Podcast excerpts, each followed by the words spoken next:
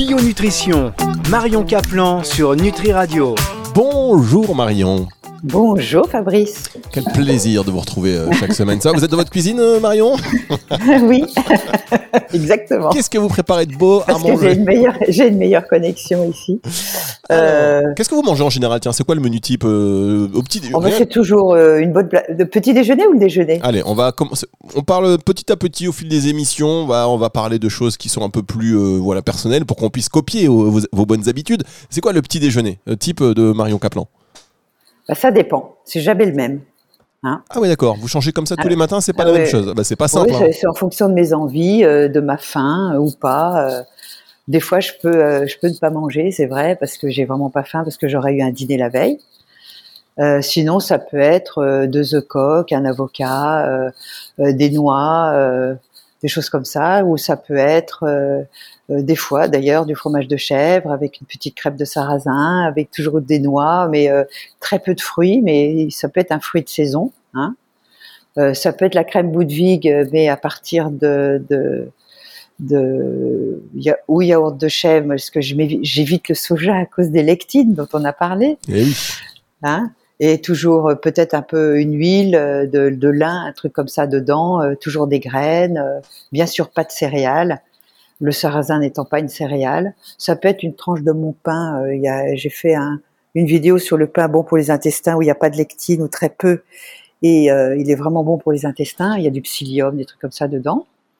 Vous pouvez mettre un peu de beurre, du beurre clarifié, il n'y a pas de souci, pas de confiture bien entendu. vous voyez, c'est des choses comme ça, c'est très variable. D'accord. Bon, bah effectivement, euh, la variété, le plaisir. Et parfois des poudres. J'ai des poudres de protéines quand j'ai pas le temps. Ah oui, vous m'avez fait peur là. Poudre de Non, protéines, d'accord. Oui, mais elles sont très très bien. euh. Bon, c'est une boîte qui s'appelle Chrysler. Ah non, non, euh, commencez pas. non, bon, bon, non, non, mais bon, sinon il y a des whey protéines que vous trouvez. Il y en a des qui sont issus de pâturage, euh, qui sont de bonne qualité. Donc ça, voilà, il y en a des véganes. Il y a, il y a de tout là-dedans. Mais il faut absolument manger des protéines le matin. Voilà, mangeons des protéines le matin. C'est ce message euh, qu'il Voilà. faut retenir de ce début d'émission parce que vous allez voir, mesdames, messieurs, aujourd'hui, euh, c'est pas qu'on va s'attaquer à un sujet compliqué, euh, c'est un sujet qui est fascinant en réalité, qui est celui de l'épigénétique. Vous voulez nous parler de euh, l'épigénétique? Alors, qu'est-ce que c'est déjà Génétique, génétique et épigénétique? Parce qu'il faut comprendre que avant, on parlait du tout génétique, c'est-à-dire quand vous aviez une maladie génétique, ça y est, vous étiez foutu. Eh ben non, on n'est pas foutu. Parce qu'il y a une nouvelle science depuis les années 2000 qui est apparue et qui s'appelle épi au-dessus, autour du gène. Et on s'aperçoit que par nos modes de vie, on peut justement influencer l'expression ou la non-expression d'un gène. Et ça, c'est vachement important à comprendre. Et donc, j'ai rencontré euh, les porte-paroles d'un laboratoire finlandais, puisqu'en France, euh, on n'a pas le droit, ou je sais pas, en tout cas, euh, développé. Et euh, par LinkedIn, d'ailleurs, je l'ai rencontré, j'ai tout de suite rappelé en disant ah ouais ouais, ça m'intéresse. Et donc, j'ai fait l'étude de mon génome. C'est-à-dire que vous savez, euh, avec euh, avant, ça coûtait 10 000 euros pour faire un- une étude génomique comme ça. Aujourd'hui, ça ne coûte que 320 euros. Je dis c'est cher, mais c'est pas cher parce qu'on le fait qu'une fois dans sa vie et on sait exactement où on se situe par rapport à nos gènes protecteurs et aux gènes qui s'appellent les dirty genes, c'est-à-dire les gènes sales. Et ben, je peux vous dire que quand vous faites cette analyse, vous savez exactement où vous en êtes. Je vais vous donner un exemple. Euh, moi, j'ai dans ma famille, on fait des basocellulaires, c'est-à-dire des carcinomes. C'est-à-dire que notre peau euh, pourrait dévier en cancer. Les carcinomes étant des micro-cancers, quand on les enlève, ils ne s'étalent pas et tout va bien. Et dans notre famille, et moi j'ai fait la même bêtise que tout le monde, on se met au soleil l'été, on crame des heures sur une plage où on met pas de crème de protection du tout, ce qui fait que j'ai développé des carcinomes. Et quand j'étudie mon génome, j'ai su donc que ça faisait partie de mes gènes sales qui étaient en rouge et qu'il fallait surtout pas, par mon mode de vie, euh, solliciter ces gènes, ce que je n'ai pas fait. Si j'avais su ça quand je suis née ou euh, à l'adolescence, on me fait l'étude de mon génome, ben, je me serais jamais mise au soleil comme ça, mais jamais. Et j'aurais jamais développé de carcinome. Vous comprenez le truc? C'est quand même vachement intéressant. Ah, C'est. Et Ouais, bah oui, c'est- et donc vous avez toute l'étude comme ça. Et euh, quand j'ai reçu les résultats, je me suis dit c'est génial parce que j'ai adopté le mode de vie pour ne pas développer ces maladies, parce que si je vous dis dans tous mes gènes sales que normalement euh, j'élimine pas les graisses, j'aurais tendance à faire du cholestérol, ce qui est vrai, puisque à 18 ans, j'avais 3 grammes de cholestérol et les cardiologues m'ont dit, oh là là, si vous continuez comme ça, vous allez droit aux maladies cardiovasculaires. Euh, j'ai euh, un foie qui ne détoxifie pas. C'est-à-dire que c'est le NAT2, N-A-T et le chiffre 2, parce qu'ils ont tous un numéro euh, et des chiffres et des lettres associés. Euh, on connaît celui de la maladie cœliaque qui est le DQ2, DQ8, on le voit dans votre génome. Euh, on le voit au niveau du HLA, dans le HLA B27 pour les spondylarthrites ankylosantes. Et là, tout le monde a entendu parler de la méthylation et du MTHFR, non? Euh, Je suis pas sûr ça. Hein. Non. Bref, alors la méthylation, c'est... Euh, alors, attention. Ouais. Avant de parler méthylation, je vous propose qu'on ouais. marque une première pause. Euh, et on va. Parce que là, ça fait trop. Là, ça fait trop d'un seul coup. on va se marquer une pause et on va se retrouver juste après ceci. Bionutrition, Marion Caplan sur Nutri Radio.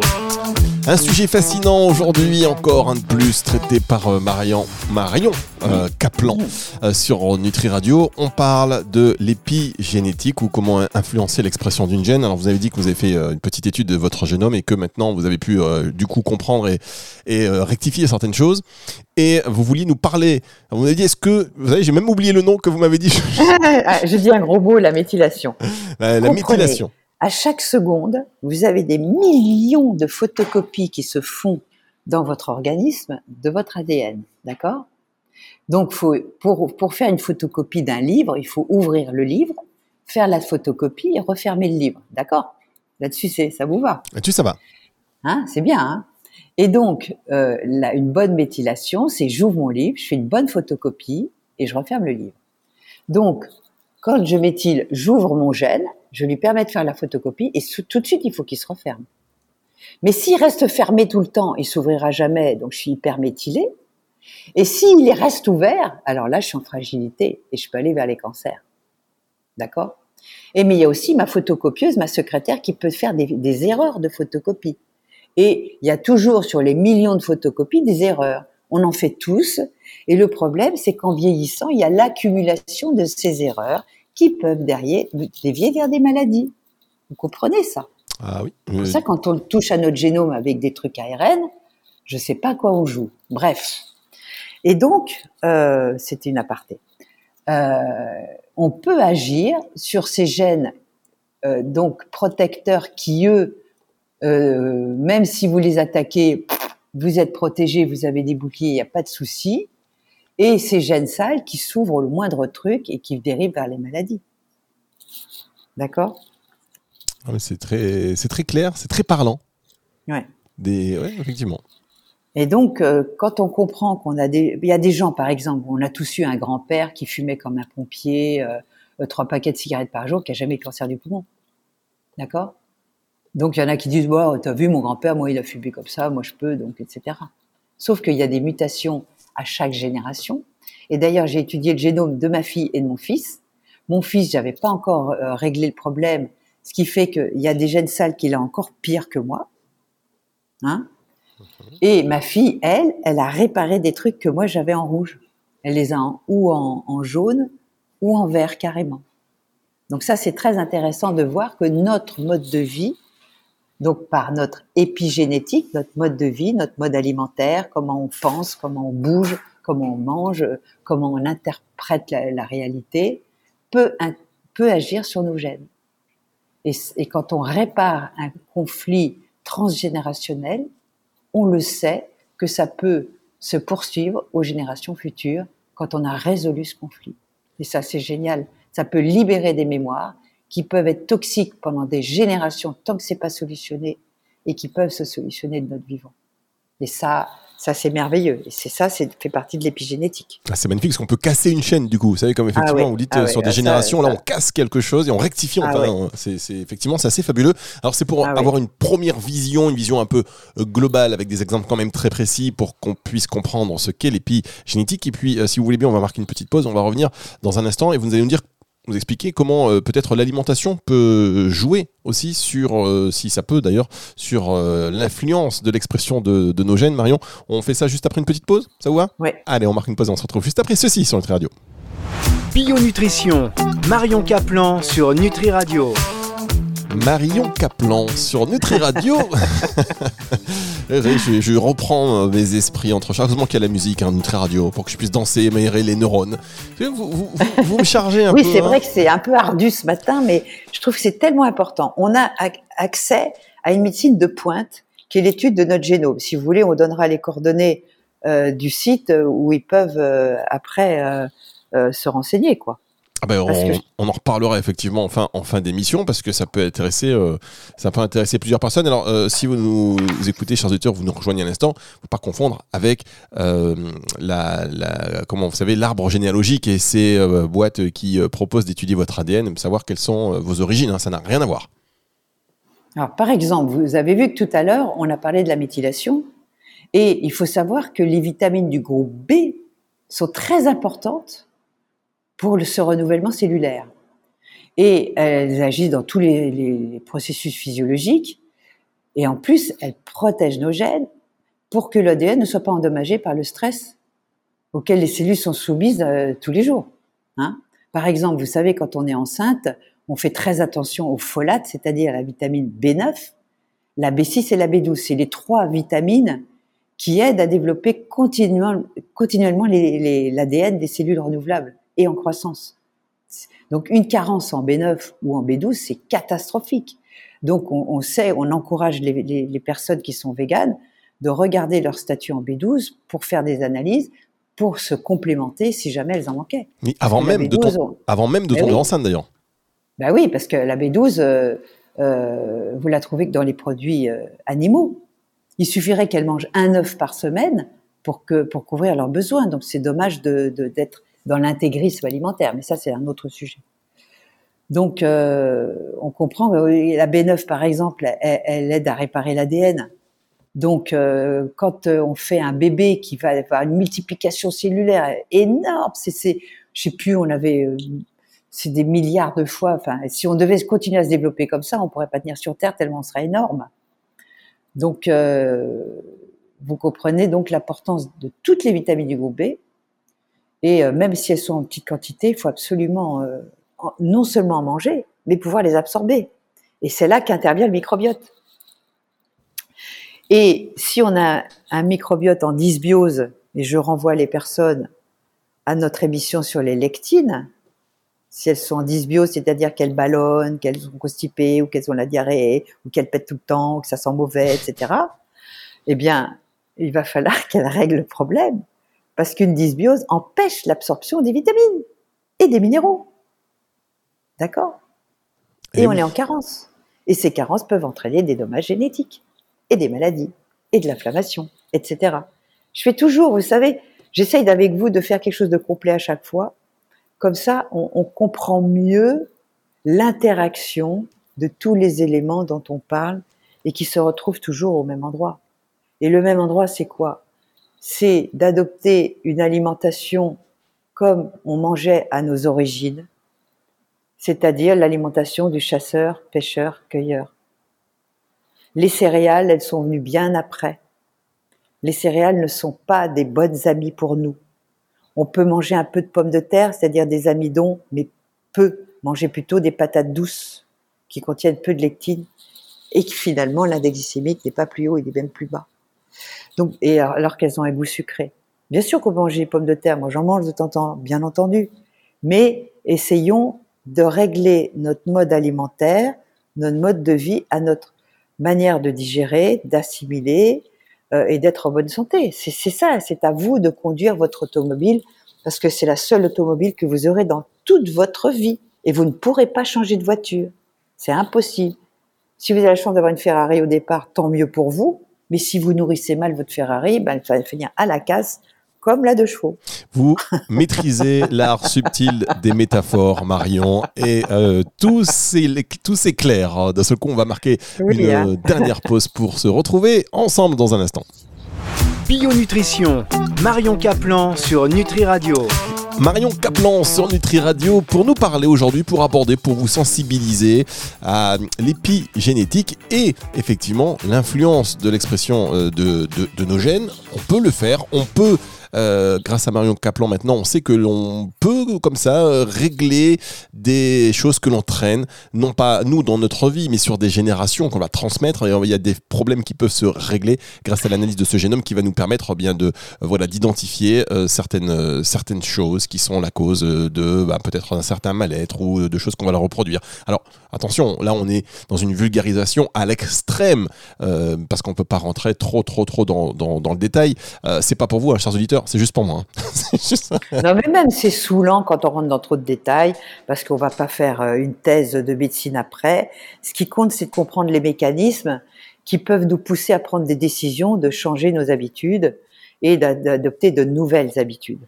Voilà. Vous et donc, euh, voilà. Et donc, quand on comprend que le gros mot que j'ai dit tout à l'heure sur la méthylation et la nutrition en général, bon, bah, il y a des nutriments qui vont être bénéfiques à cette fameuse méthylation vous savez, la photocopie de nos gènes, euh, ça s'ouvre, ça se ferme. Bah, tous les légumes vert foncé, par exemple, hein, donc les épinards, euh, mais même les betteraves qui sont sources d'un très très bon truc qui s'appelle la bétaïne, qui aide le foie à éliminer les, toxiques, parce que le foie faut l'aider. Hein. Donc la betterave, elle est super bonne pour la santé, mais il faut pas en manger trop. Hein. Euh, tous les crucifères, on le sait que le brocoli est anti-cancer, euh, mais aussi euh, les choux de Bruxelles, ils sont géniaux. les choux, faut pas en manger tous les jours non plus, parce que si on mange trop de choux et qu'on en mange tous les jours, c'est goitrogène.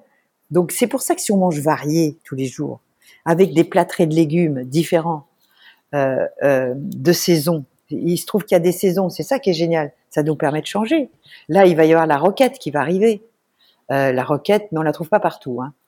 Mais euh, sur des marchés, on a des fois de la roquette sauvage qui est géniale, qui est un, qui était, qui est très riche en, en B9 et en folate, mais aussi euh, euh, qui est un dépuratif puissant. et il y a bien sûr les légumineuses dont j'avais parlé avec les lectines. si vous les prenez en bocaux ou germées, elles auront moins de, de, lectines et elles sont quand même riches en folate, en, en B1, en acides aminés, en cuivre, etc. Il y a tous les foies d'animaux bio. Alors là, c'est obligatoirement bio moi, j'invite les gens à manger un foie de veau par semaine parce qu'il contient toutes les vitamines du groupe B, mais aussi euh, des vitamines liposolubles. C'est génial, les, foies d'animaux. D'ailleurs, nos, ancêtres mangeaient les viscères. Hein. Et d'ailleurs, effectivement, j'en profite pour faire un effectivement un, gros bisou à tous les, amis végétariens et véganes qui nous écoutent et qui ont vomi trois fois grâce à bah oui, mais il faut euh, nos amis végétariens. Moi, été végane pendant trois ans, donc je, sais ce que c'est. Euh, je vous conseille de faire des petits bilans et de vous supplémenter parce que à terme, le zinc et le fer, vous risquez vraiment d'être carencés. Les vitamines B, les oméga 3, parce que en vieillissant, eh ben votre huile de lin, euh, votre huile de chanvre, votre huile de cameline, vous l'assimilerez beaucoup moins bien. Et à ce moment-là, il va vous manquer une enzyme qui s'appelle la delta 6 désaturase et il n'y a que des huiles d'animaux qui peuvent vous fournir ces oméga 3 dont vous avez un besoin vital pour la fluidité des membranes et justement la connexion euh, cellulaire. Donc ça, c'est vraiment un, oméga dont on ne doit pas manquer. Donc, euh, amis végétariens, il n'y a pas de souci, mais prenez des compléments euh, si vous êtes en carence.